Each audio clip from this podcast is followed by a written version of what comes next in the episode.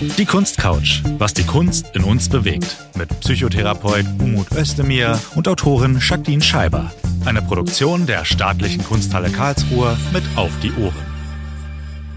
Hallo und herzlich willkommen zur Kunstcouch mit Jacqueline Scheiber, studierte Sozialarbeiterin, Autorin, bespricht auf Instagram wichtige, gesellschaftlich relevante Themen unser Projekt ist mit der Staatlichen Kunsthalle Karlsruhe zusammen und ich freue mich, dass wir uns zu einer weiteren Folge treffen. Ich bin Umut Özdemir, Psychotherapeut. Ich doziere auch in der Psychotherapieausbildung und sitze heute mit Jacqueline vor vier Kunstwerken, wo ich direkt sagen muss, Jacqueline, ich würde mir ja keins davon zu Hause hinhängen. Die stürzen mich auch in eine latente Depression, muss ich sagen. Also mal abgesehen davon, ich mir gar keins davon leisten könnte, weil ich so dachte, warum soll ich mir zu Hause hindenken? Eins ist irgendwie schwerer als das andere. Kannst du das Gewicht spüren? Weil ich spür's. Auf der Brust sitzt es mir. Welches besonders? Bei mir fängt's mit Rubens an, der ja mit einem Leidensdruck aus diesem Gemälde herausblickt. Und ich glaube, wir haben es noch gar nicht ausformuliert, aber wir widmen uns dem leicht verdaulichen Thema der Krisen heute. Weltschmerz, Dinge aushalten, umgehen damit, dass es an allen Ecken und Enden brennt. Und ein bisschen wirkt so, als hätte Rubens 1614 auch schon eine Ahnung davon gehabt gab bestimmt auch damals große, große Krisen.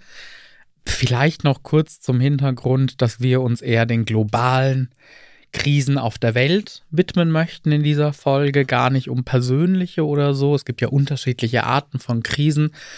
Und also ja, boah, bei Rubens in dieser Darstellung, Seneca sieht auch nicht so gesund aus, um ehrlich zu sein.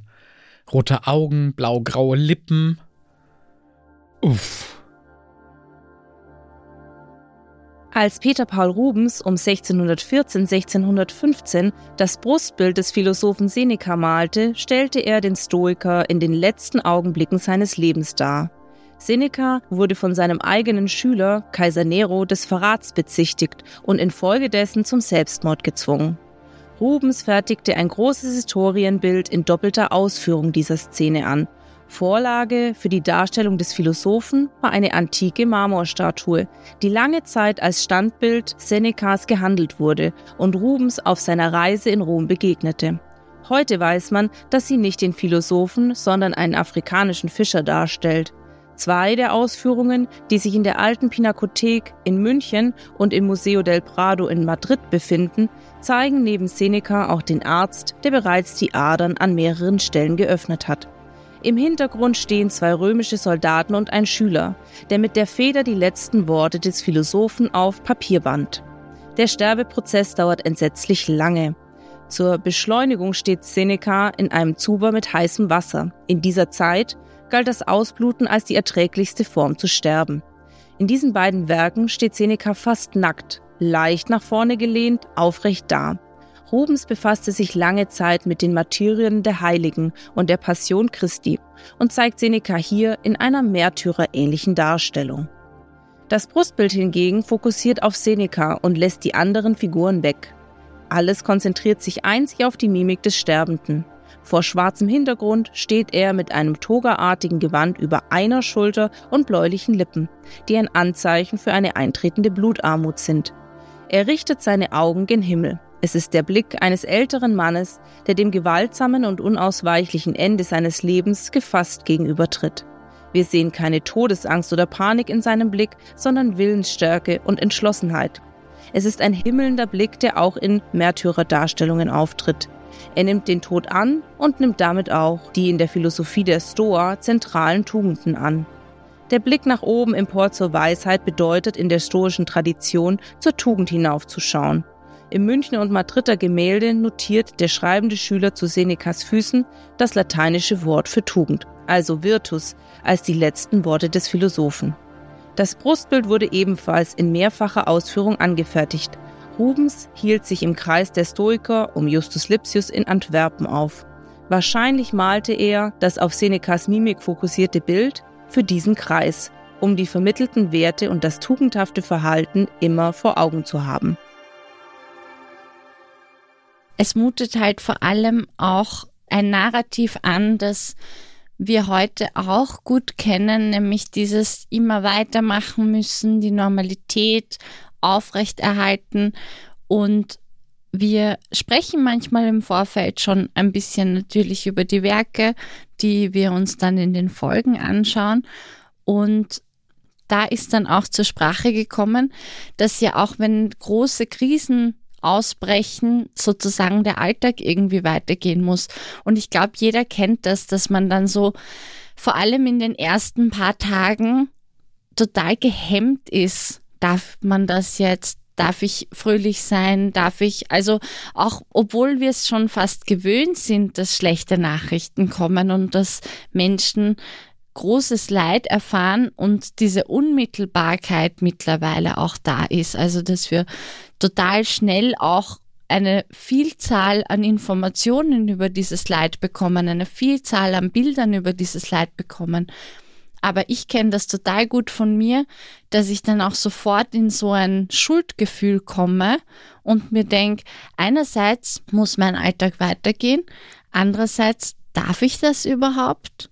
Wir hatten in den letzten Jahren ja immer wieder verschiedenste Krisen und im Vergleich zu früher würde ich sagen, ist der große Unterschied durch diese globale Vernetzung über das Internet haben wir auch ganz viele private Videos, privates Bildmaterial, was ungefiltert auf uns reinprasselt. Wir haben nicht mehr das, was irgendwie, weiß ich nicht, über die deutsche Presseagentur oder sowas rumgegeben wird.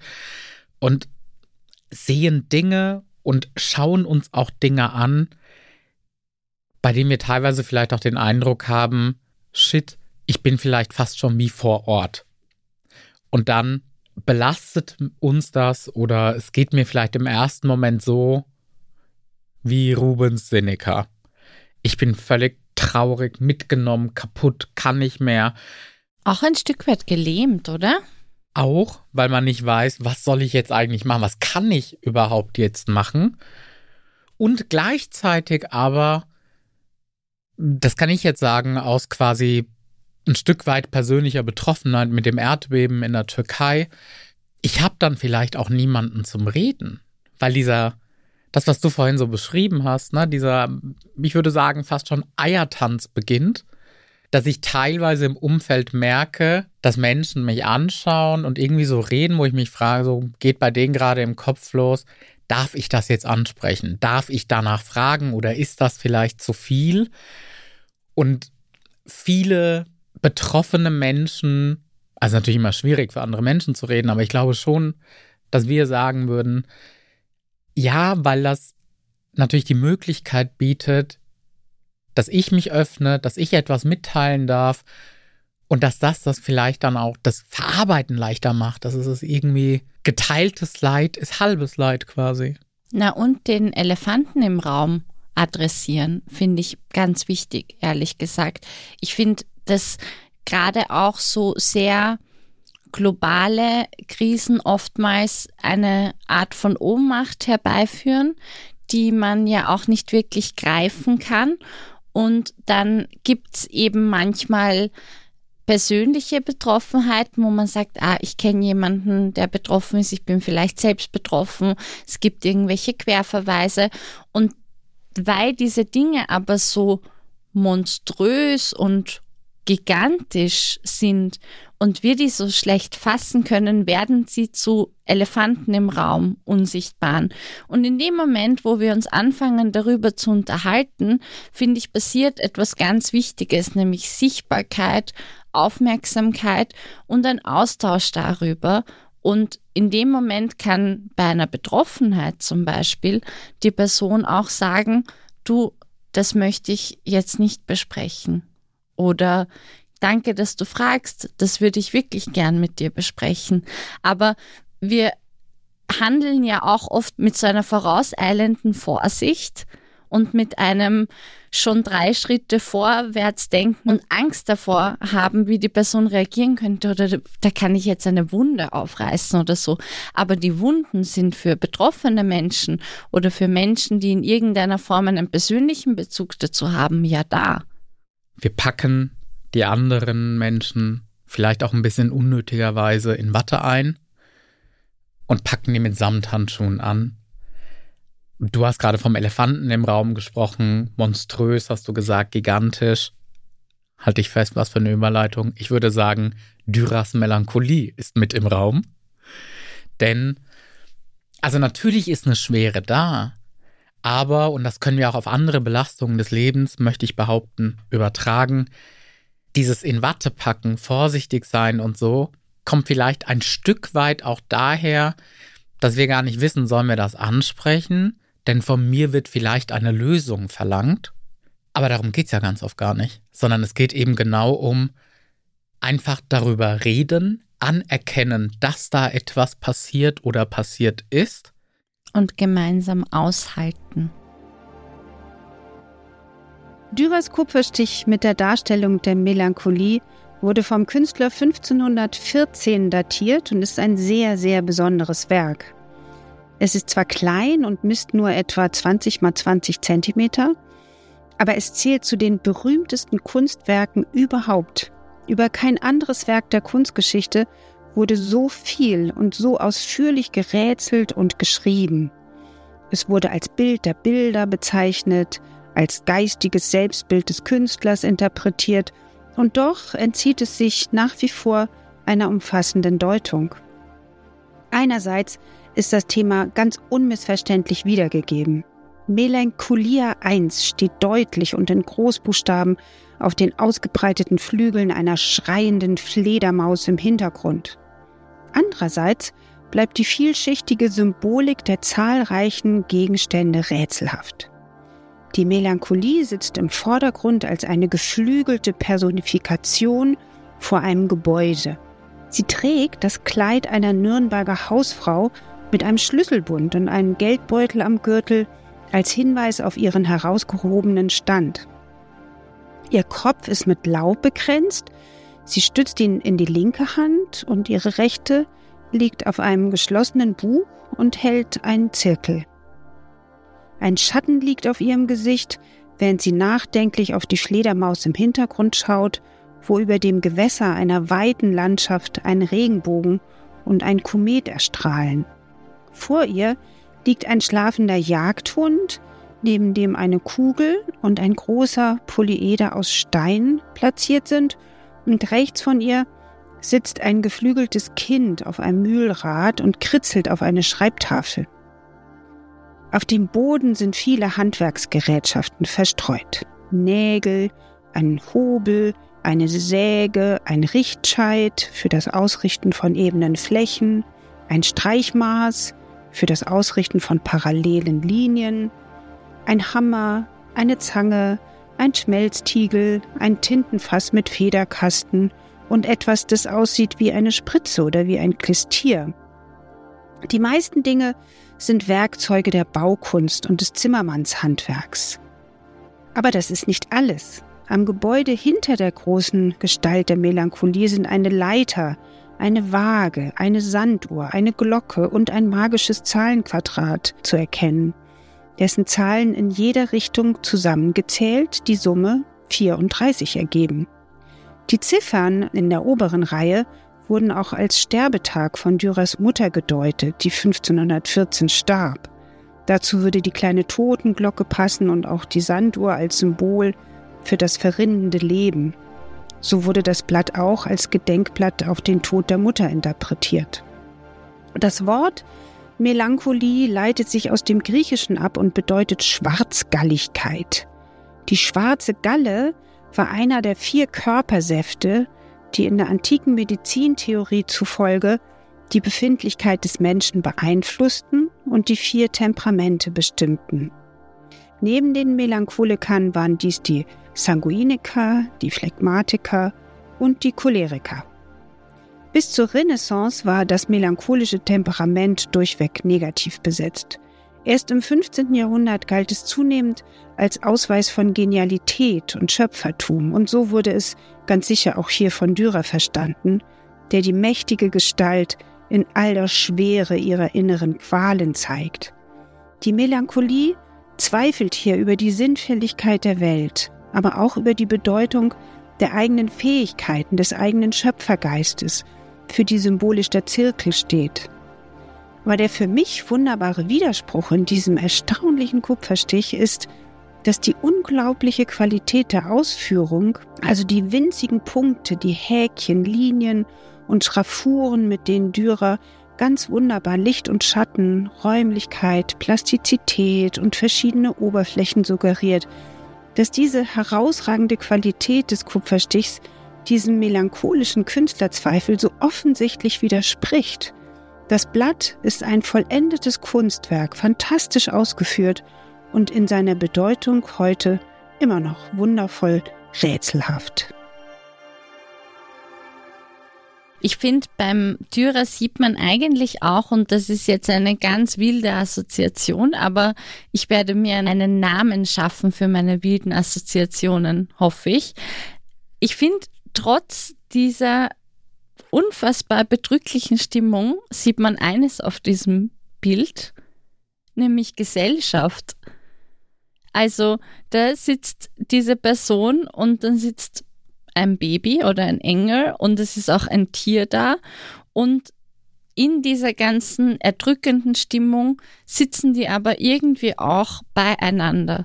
Und vielleicht hat sich das Dürer überhaupt nicht dabei gedacht, aber meine Idee von Solidarität ist schon auch ein Stück weit Dinge gemeinsam auszusitzen und manchmal keinen Vorschlag und manchmal keinen Trost zu haben, sondern einfach nur anerkennend zu sagen, ja, das ist richtig scheiße, was gerade passiert, aber wir sitzen hier zusammen. Sich genauso und mache das auch so als Psychotherapeut. Ich sage immer wieder, wenn mir jemand etwas erzählt, also PatientInnen etwas erzählen, das ist ja richtig scheiße, was ihnen da passiert ist. Und das tut mir echt leid. Und es geht tatsächlich dann erstmal ums Aushalten, so unangenehm das ist. Und wenn man aber etwas machen kann, oder ich etwas machen kann, dann ist das eher einfach die Frage, was brauchen Sie jetzt von mir? Oder im privaten Kontext, was brauchst du jetzt eigentlich von mir, um auch ein Stück weit Selbstwirksamkeit zurückzugeben? Also wenn ich dir das sagen würde, dass du merkst, du kannst mir schon etwas sagen und ich nehme das ernst und versuche dir dabei zu stehen und dass wir beide dann auf deine Ansage in etwas Negatives überwinden können. Was ich spannend finde, ist der Unterschied zwischen persönlichen Krisen und globalen Krisen ist ja, dass sozusagen in einem globalen Krisengeschehen auch so ein kollektives Trauma entstehen kann oder dass sozusagen mit einem Ereignis, ob das jetzt eine Naturkatastrophe oder ein Krieg oder eine politische Revolution ist, jeder Auswirkungen auf sein ganz privates, individuelles Leben spürt. Man kann dann nichts tun und man ist oder fühlt sich hilflos und sitzt da und fragt sich, was soll ich machen? Und dann geht's natürlich los. Spende ich, fahre ich irgendwo hin, versuche ich mit anzupacken.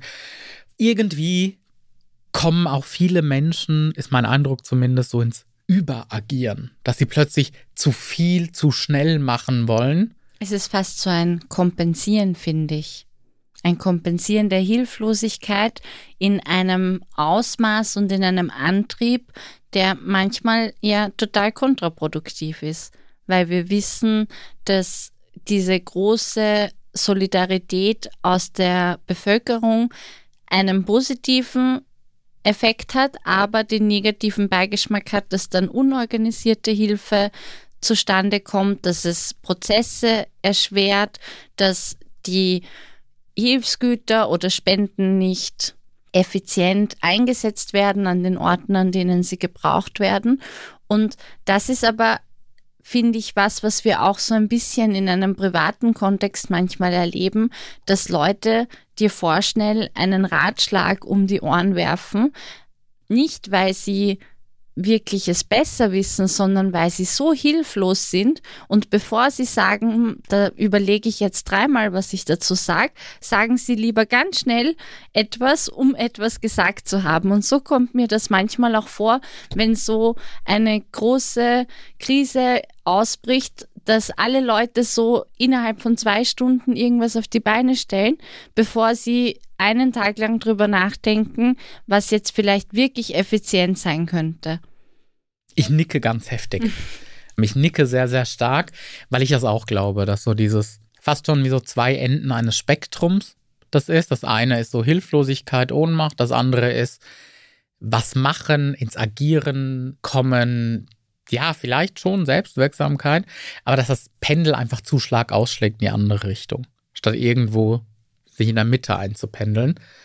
Und wir haben es ja jetzt auch mehrfach gesehen bei den Naturkatastrophen, Ahrtal, Türkei, kurdisches, syrisches Gebiet und so weiter, dass Menschen spenden wollen und dann ja aber auch wenig nachvollziehbare Dinge geschehen, wie zum Beispiel, dass dann Stöckelschuhe gespendet werden oder so oder so Abendkleider, wo man sich so denkt, das brauchen doch die Menschen jetzt akut nicht. Vielleicht zum Weltuntergangsball noch ein letztes gutes Outfit anziehen. Ja, es mutet tatsächlich so an, so eine, als wäre das fast schon so sarkastisch, dass das gespendet wird. Und auf der anderen Seite kommt es aber vielen als vielleicht zu wenig vor, Geld zu spenden das ist ja nur eine Zahl, die sich verändert auf dem Kontostand. Und auf der anderen Seite aber auch, dass sich manche eventuell, also sie möchten helfen, können sich das vielleicht finanziell nicht leisten und dann trotzdem etwas gemacht haben möchten. Und da ist aber wiederum das Ding, dass wir, glaube ich, alle nachvollziehen können, dass es Zeiten geben kann, oder auch einfach Menschen gibt, da geht das nicht finanziell was zu spenden. Und das ist völlig in Ordnung. Nicht alle müssen finanziell was spenden. Man kann ja aber dann auch privat etwas machen. Man kann Menschen, die vielleicht Verwandte im Ahrtal haben oder in Erdbeben oder Kriegsgebieten oder so, einfach fragen, hey, wie geht's dir? Ist da gerade was los in deiner Familie? Sollen wir Zeit miteinander verbringen? Willst du auf einen Tee rüberkommen? Also diese Zuwendung, die Zeit, die ich da vielleicht von jemandem bekomme und die Aufmerksamkeit, die ist ja auch total wichtig. Ich finde es extrem spannend, in den letzten Jahren beobachtet zu haben, dass es irgendwie sogar in dieser Unterstützung und Reaktion ja ein Spektrum an richtig und falsch gibt. Und darüber haben wir jetzt auch ein bisschen gesprochen und natürlich haben wir es so bewertet auch oder wir haben halt gesagt, das ist effizienter und das ist weniger effizient.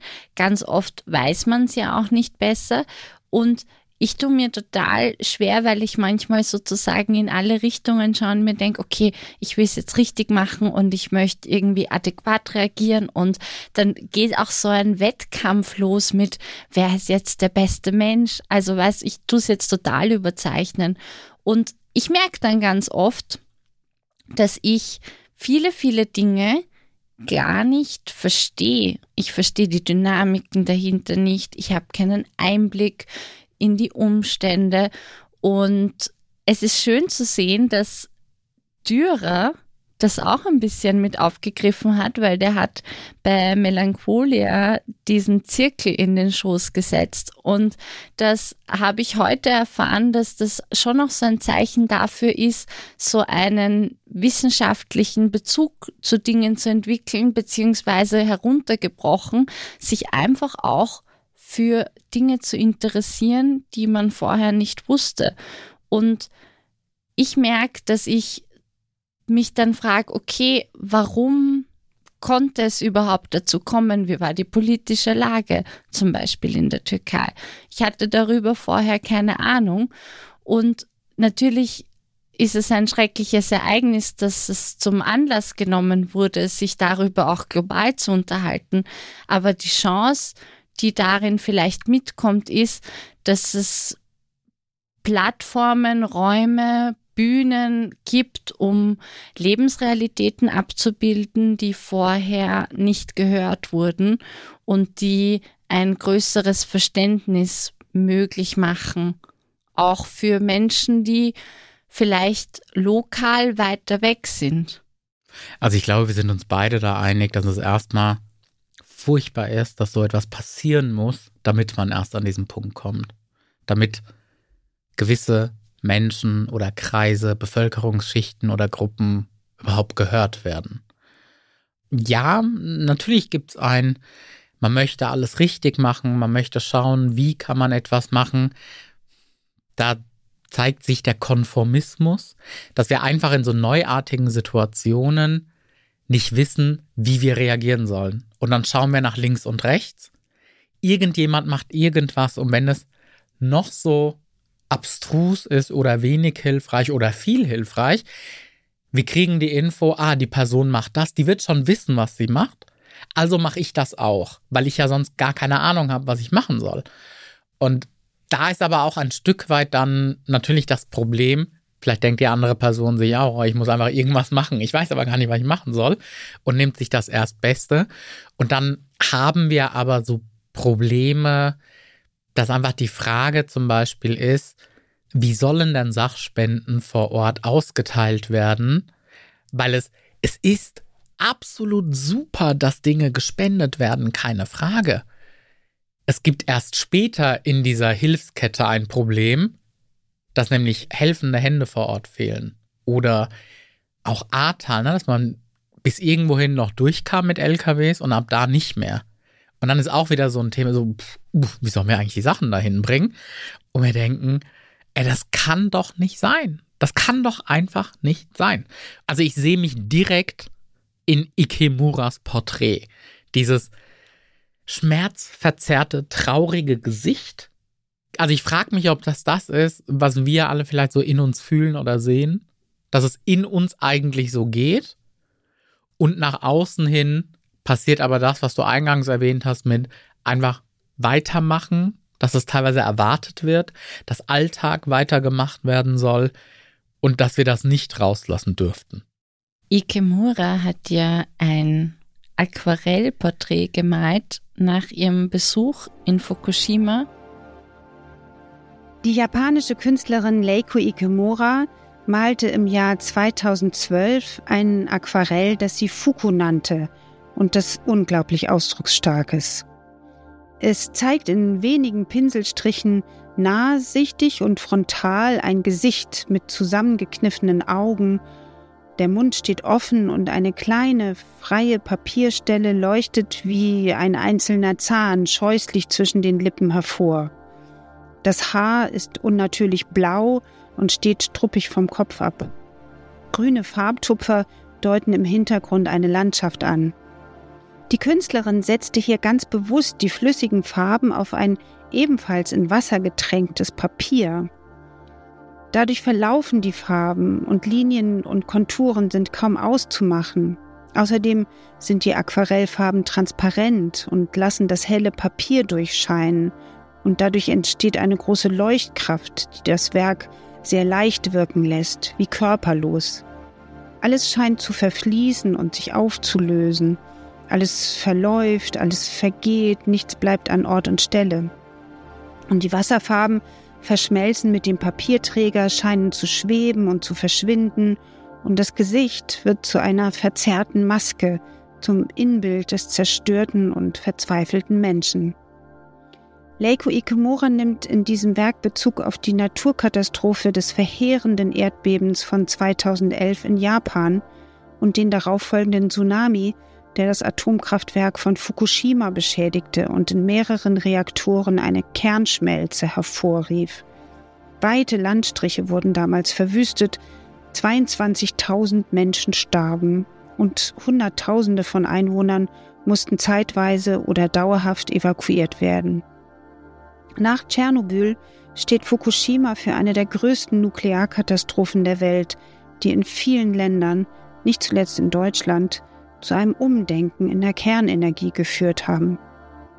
Die Künstlerin erfuhr aus den Medien von den Ereignissen in ihrem Heimatland und entschloss sich 2012 zu einer Reise an die japanische Ostküste, wo sie alles das, was sie sah, fotografisch dokumentierte und aus einer Mischung von Augenzeugen und Medienberichten und ihren eigenen Fotografien entstand dieses Aquarell, das die Zerstörungskraft des Wassers, das Schmelzen der Brennstäbe, die Ohnmacht und Verzweiflung über diese unkontrollierbaren Energien in den verschwimmenden Farbflüssen eindrücklich veranschaulicht.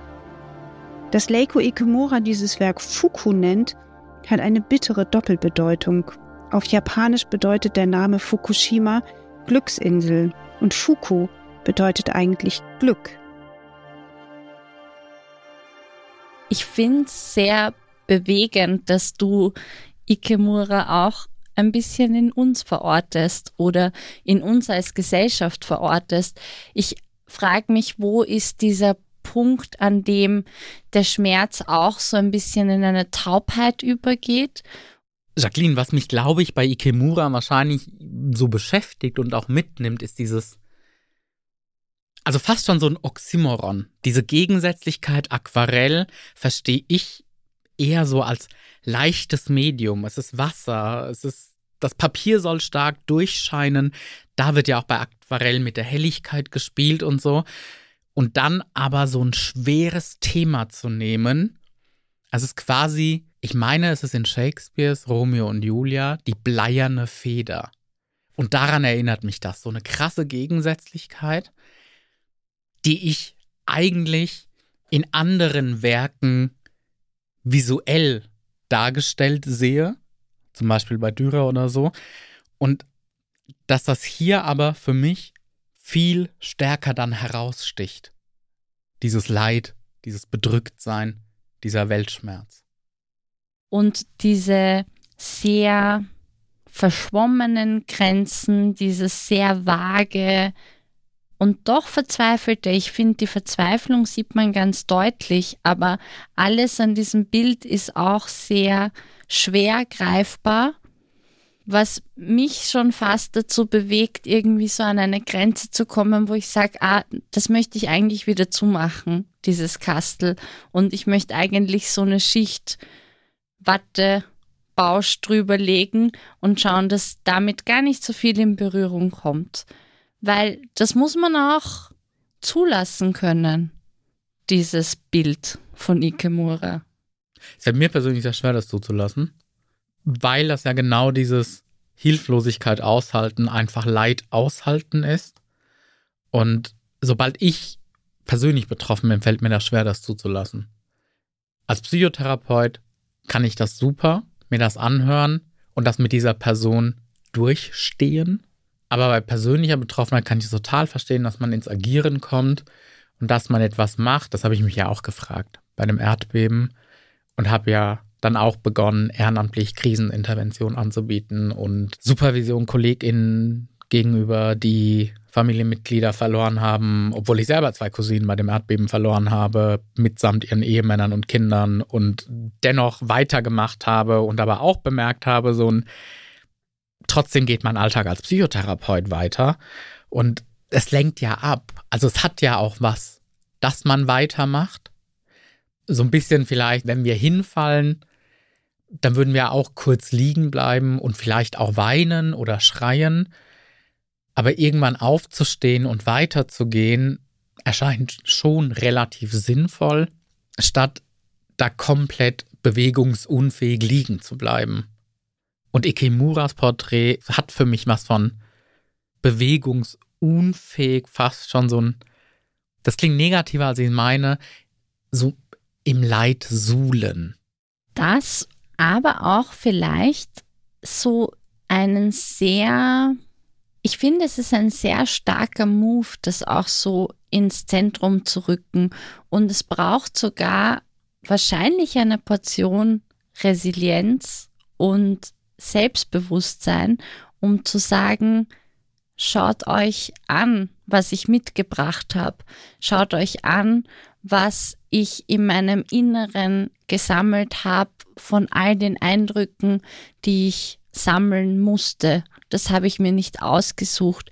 Das ist mir passiert und aus einem sehr passiven Erleben doch wieder in eine Selbstbestimmung zu finden, was wir ja in der Kunst oft erleben oder sich auch oft widerspiegelt. Und ich finde, das ist das große Potenzial, das Kunst mit sich bringt und die Auseinandersetzung damit, weil es schon auch zeigt, dass der wundeste Punkt wieder zu einer Bühne werden kann, auf der wir uns verständigen, auf der wir gemeinsam verhandeln können und auf der wir auch uns gegenseitig widerstandsfähiger machen. Umut, was heißt eigentlich Resilienz? Resilienz ist so eine Fähigkeit, mit unangenehmen, negativen Events oder Ereignissen umzugehen, nicht daran zu zerbrechen, damit klarzukommen, das zu überwinden.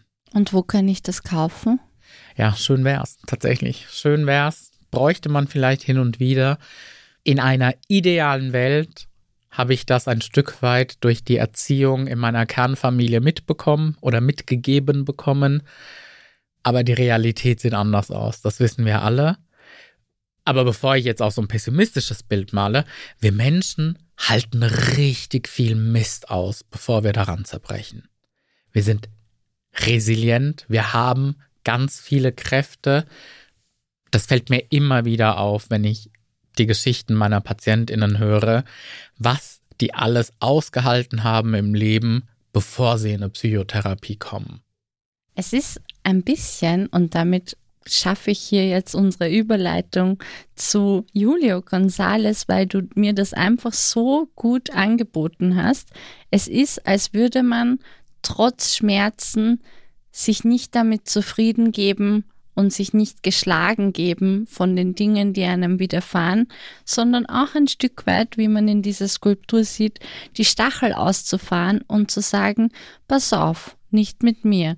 Und das ist eigentlich, finde ich, sehr hoffnungsvoll. Also als ich das das erste Mal gesehen habe, habe ich mir gedacht, okay, das ist sehr trist, auch sehr abstrakt. Und jetzt, je mehr ich drüber nachdenke und je öfter ich darauf blicke, schöpfe ich ein Stück Hoffnung, in der ich mir denke, ah, wir können uns schon auch stärken und wir können schon auch, also eine Gefahr vielleicht, ich habe überhaupt nicht die Haltung zu sagen, jede Krise ist eine Chance. Oh Gott, das finde ich so furchtbar, diesen genau, Satz. Und man muss aus allem Negativen was Positives mitnehmen. Oder wenigstens war es eine Lebenserfahrung so. Also schön, dass wir uns da einig sind, weil da, da kriege ich alle Zustände, wenn ich das höre. Aber, und, aber, was diese Stacheln zeigen, ist sozusagen die Hoffnung, dass wir zu einem Stück weit doch nicht so fragil sind, wie wir es manchmal vermuten und dass wir den Dingen etwas entgegenhalten können. Julio González schlanke, lang aufragende, surreale Mutation lässt sich als Figur mit erhobenen Armen und weit, vielleicht zum Schrei geöffnetem Mund, womöglich auch mit schreckgeweitetem Auge lesen. An Beinen, Unterleib und einem der Arme von Kaktusmensch 2, Kaktusfrau bilden eingearbeitete Nägel die Stacheln. Das Karlsruher Werk ist das Gegenstück der kurz zuvor entstandenen Arbeit Kaktusmensch 1, Kaktusmann, die sich im Institut moderner Kunst in Valencia befindet. Die Skulptur im Besitz der staatlichen Kunsthalle Karlsruhe ist das organischer, gekurfte und etwas zierlicher anmutende Werk. Beide Skulpturen, Frau und Mann, beschwören eine ausdrucksstarke Metamorphose. Menschen werden zu Pflanzen. Es ist die Verkörperung einer existenziellen Umgestaltung, Ausdruck einer psychischen Verfassung, einer Anpassung aus Not und Notwendigkeit. Natürlich stellt sich die Frage, was die Transformation in dieses Hybridwesen ausgelöst hat. Während sich die berühmte mythologische Gegenfigur des Narziss beim selbstverliebten Blick ins Wasser in eine wunderschöne Blume, eben eine Narzisse verwandelt, ist der Kaktusmensch im Begriff, in ein widerborstiges, durch Stacheln gepanzertes, eher anspruchsloses Gewächs zu mutieren. Historisch ist die Antwort auf die Frage nach der Verwandlungsursache evident. Dieses Menschenpaar entstand am Beginn des Zweiten Weltkriegs. Die Metamorphose ist ein Schutzreflex. Gonzales Werk ist damit also sehr viel mehr als die technische Weiterentwicklung der gebogenen Metall in die geschmiedete Eisenplastik. Einerseits stellt sie die Fortführung kubistischer Formerrungenschaften dar. Figur wird neu beschrieben, kantig, addiert, synthetisiert aus disparaten Elementen. Harmonische Ganzheit und Geschlossenheit scheinen verloren. Andererseits legte dieses Material dem Bildhauer aber auch eine eigene Verwandlung nahe. Es ist höchste Zeit, sagte Gonzales, dass dieses Metall aufhört, mörderisch zu sein und lediglich Instrument einer zu mechanischen Wissenschaft. Diese Skulptur zeugt also von einer doppelten Metamorphose. Gonzales gewann sein Material, trotz seiner buchstäblich eisernen Härte und Schwere, eine humane Seite und eine moderne Ausdrucksoffenheit ab. Das verwandelte Wesen streckt sich mit seinen Extremitäten in den Raum aus und es äußert sich, wohl im Schrei, der Schmerz ausdrücken, aber auch Widerstand artikulieren kann. Der Künstler arbeitet mit vieldeutigen Formen und Signalen. Ganz zweifellos erzeugt er eine allgemeinmenschliche Chiffre für den Schmerz und seinen transformierenden Effekt. Ich finde das absolut spannend, das alles zu hören, weil ich darin gar nichts erkennen kann. Ich bin ja der, der wenig Zugang zu Kunst hat, beziehungsweise auch so ganz oft den Eindruck hat, ich verstehe das nicht, was da dargestellt ist. Und so geht's mir mit diesem Kaktusmenschen. Ich sehe da gar nichts. Er schreit. Ich wüsste nicht wo, ich wüsste nicht, wo der Mund sein soll, ich weiß nicht, wo da ein Mensch zu erkennen ist. Alles, was ich sehe, sind metallene Nägel in Metallformen. Und hat sich dein Blick darauf verändert, seit wir drüber sprechen? Ehrlich gesagt nicht. Muss ich ehrlich zugeben, ich erkenne da gar nichts. Ich sehe einfach nur abstrakte Formen. Also hätte ich nicht erfahren, dass das Kaktusmensch heißt, wäre ich nie auf die Idee gekommen, dass das ein Mensch sein soll. Hätte ich nicht erfahren, dass es irgendwie um einen Schrei geht, hätte ich auch niemals, also ich wäre nicht auf die Idee gekommen. Aber du sagst, du erkennst darin gar nichts und du, das sind für dich nur abstrakte Formen.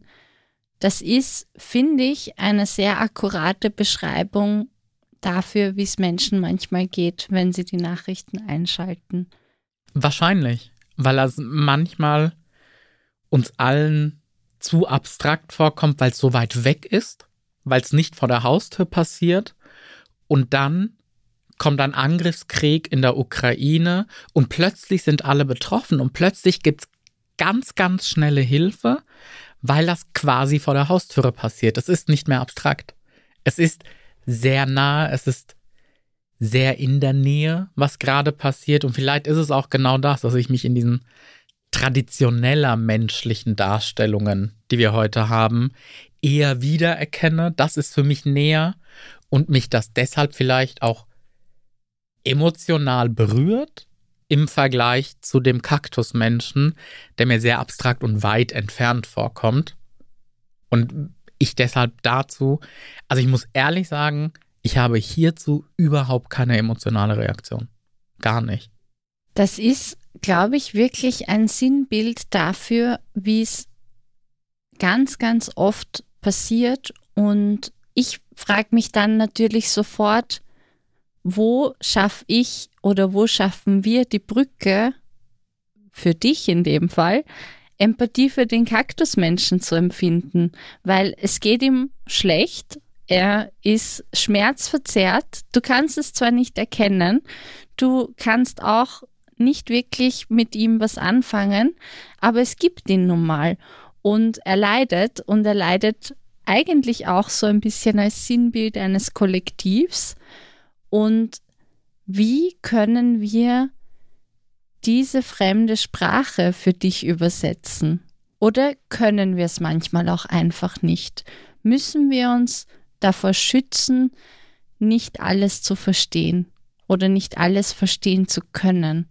Im Hinblick auf Krisen würde ich sagen, ja, sich schützen ist durchaus sinnvoll im Sinne von weniger Nachrichten konsumieren oder zu bestimmten Zeiten für bestimmte Minuten am Tag das konsumieren, bestimmte Quellen, denen ich vertraue, damit ich nicht erschlagen werde von der Bilderflut und allem. Und damit ich noch durch meinen Alltag komme, weil wir dann hier in Deutschland, wenn irgendwas auf der Welt passiert, wir müssen dann aber noch arbeiten gehen. Wir müssen unser Leben leben. Manche haben vielleicht Kinder oder so. Du hast einen Hund, um den du dich kümmern musst, mit dem du Gassi gehen musst. Und das sind dann Sachen, da müssen wir uns vielleicht schützen, um weiterhin im Alltag klarzukommen. Auf der anderen Seite frage ich mich, warum muss das verstanden werden? Warum muss das für mich übersetzt werden? Vielleicht ist das ja super, dass mich das emotional nicht mitnimmt. Und da werde ich jetzt ganz Psychotherapeut. Weil meine Aufgabe ja nicht emotionale Empathie ist, also mit einer Person mitzuleiden, sondern meine Aufgabe ist kognitive Empathie. Zu verstehen, dass es jemandem schlecht geht, warum es der Person schlecht geht. Aber weil ich diesen Abstand noch habe, so wie zum Kaktusmenschen, bin ich überhaupt in der Lage zu helfen und also objektiv zu bleiben und zu helfen. Ja, das kann ich gut nachvollziehen. Ich kann dem auch was abgewinnen, diese Perspektive. Ich bin ja eine, die zumindest im als Privatperson sehr schnell sozusagen diesen Schmerz mitempfindet. Mir ist das in meinem beruflichen Leben auch anders gelungen. Ich bin aber noch nicht drauf gekommen, was tatsächlich das Rädchen war, das ich umlegen konnte. Ich wollte noch eine Geschichte erzählen, die mir jetzt eingefallen ist, als du über das Weitermachen gesprochen hast. Ich habe zu dem Zeitpunkt, als in Wien vor, ich glaube, zwei, drei Jahren ein Terroranschlag war, saßen wir natürlich alle die ganze Nacht wach und haben die Nachrichten geschaut. Es war eine irrsinnige lokale Betroffenheit da. Das ist in Österreich sowieso total unüblich und dann passiert es sozusagen direkt vor der eigenen Haustür. Und am nächsten Tag ist ein ganz normaler Arbeitstag angebrochen. Niemand hatte geschlafen. Und ich drehe am Morgen meinen Computer auf und die erste E-Mail, die ich bekomme von Geschäftsführer des damaligen Institutes, bei dem ich gearbeitet habe, war, wir sind alle ganz schön geplättet, wir haben alle kein Auge zugemacht, wer heute eine Pause braucht. Es ist nicht überlebensnotwendig, dass ihr hier seid. Wow. Und es gab natürlich Bereiche in der Arbeit, die abgedeckt werden mussten. Das wurde dann auf unterschiedliche Art und Weise angeboten, wie man das vielleicht auch in kleinen Häppchen abdecken kann. Aber ich habe ungefähr so reingeschaut wie du gerade, als ich es erzählt habe, nämlich wow. Und es hat mich sehr ergriffen, dass es diese Möglichkeiten gibt, kollektiv Anteilnahme zu zeigen und zu sagen, heute geht es wirklich um was anderes. Und das kann man nicht immer machen und man kann nicht jedes Mal alles liegen und stehen lassen. Aber ich finde, ich habe mir daraus mitgenommen, dass ich vielleicht auch irgendwann diesen Mut aufbringen kann, zu sagen, heute muss sich die Welt für ein paar Stunden nicht weiter drehen wie sonst, weil heute sind wir einfach ein bisschen überrollt von allem. Also ich finde das schon krass, was für eine E-Mail du da bekommen hast. Also in Deutschland, in Hanau, die Schießerei war in einem Shisha-Laden und am nächsten Tag ich dann auf die Arbeit gegangen bin, hat mich kein Mensch gefragt, wie es mir geht. Ob mir das irgendwie nahe geht und so weiter. Klar, was die nicht wissen konnten, aber hätten erfahren können, wenn sie nachgefragt hätten, ist, ich bin 30 Kilometer entfernt von Hanau geboren und aufgewachsen. Also es hätten meine Verwandte sein können, die da sind. Und ich merke aber, dass sich in den letzten Jahren was verändert hat. Beim Erdbeben wurde ich gefragt.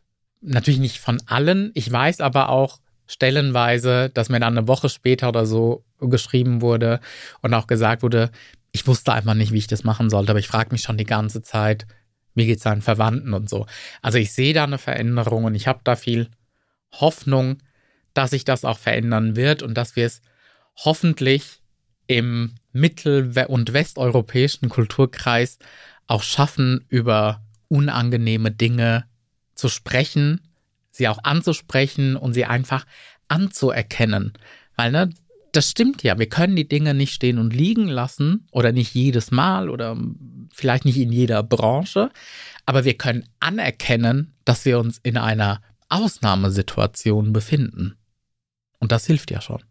Wir sind heute in etwas sehr, sehr Schweres hineingestiegen, haben uns vier Abzüge von Gefühlen, von Zuständen, von Ohnmacht über den Kopf gezogen und uns damit auseinandergesetzt und diskutiert. Und die schlechte Nachricht ist, ich fürchte, wir können euch die Schwere nicht nehmen. Wir können drüber reden und was wir uns mitnehmen können, was ich mir heute mitnehme, ist das Aushalten, die Solidarität und die Empathie für den Kaktusmenschen. Wie geht's dir nach diesem harten Tobak, Umut? Das macht schon was mit mir. Ich würde gerne mitgeben, statt mitzunehmen. Und zwar, dass das völlig erwartbar ist, dass wir uns nach solchen Krisen anders fühlen, dass wir vielleicht anders denken und dass sich auch vielleicht in unserem Verhalten oder in unseren Reaktionen was verändert hat. Das ist total erwartbar und normal. Wenn das mehrere Wochen anhält, wenn das nach drei bis vier Wochen noch der Fall ist, dann würde ich dazu raten wollen, sich professionelle Hilfe zu suchen. Je länger man das versucht auszuhalten oder alleine damit klarzukommen, umso höher ist die Gefahr, dass das chronifiziert und umso langwieriger ist dann die Behandlung davon.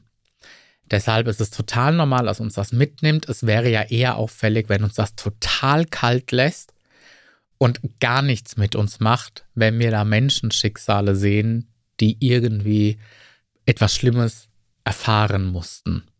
Und es ist wichtig, dass man sich klar macht, ich bin in Sicherheit. Es gibt keinen logischen Grund für Survivors Guilt, dass ich das überlebt habe und mich schuldig fühle. Das tritt zwar auf, aber wie gesagt, es gibt keinen Grund, dass ich das haben müsste. Und es ist wichtig, dass wir uns das ganz eindeutig bewusst machen durch zum Beispiel irgendwelche Tätigkeiten oder Verhalten oder also zum Beispiel Essen, ein Vollbad kann das auch sein, so dass wir am Leben und in Sicherheit sind, damit das, was wir auf dem Papier zumindest wissen, auch im Gefühl ankommt. Ich finde, das ist so ein schöner Schlusssatz. Ich kann da gar nichts dazu zufügen. Danke fürs Zuhören. Das war die Kunstcouch, was die Kunst in uns bewegt. Mit Psychotherapeut Umut Özdemir und Autorin Jacqueline Scheiber. Eine Produktion der Staatlichen Kunsthalle Karlsruhe mit Auf die Ohren. Abonniert unseren Podcast und folgt der Kunsthalle bei Instagram. Habt ihr Themenwünsche? Dann schreibt sie uns via Direct Message oder per Mail an digital.kunsthalle-karlsruhe.de.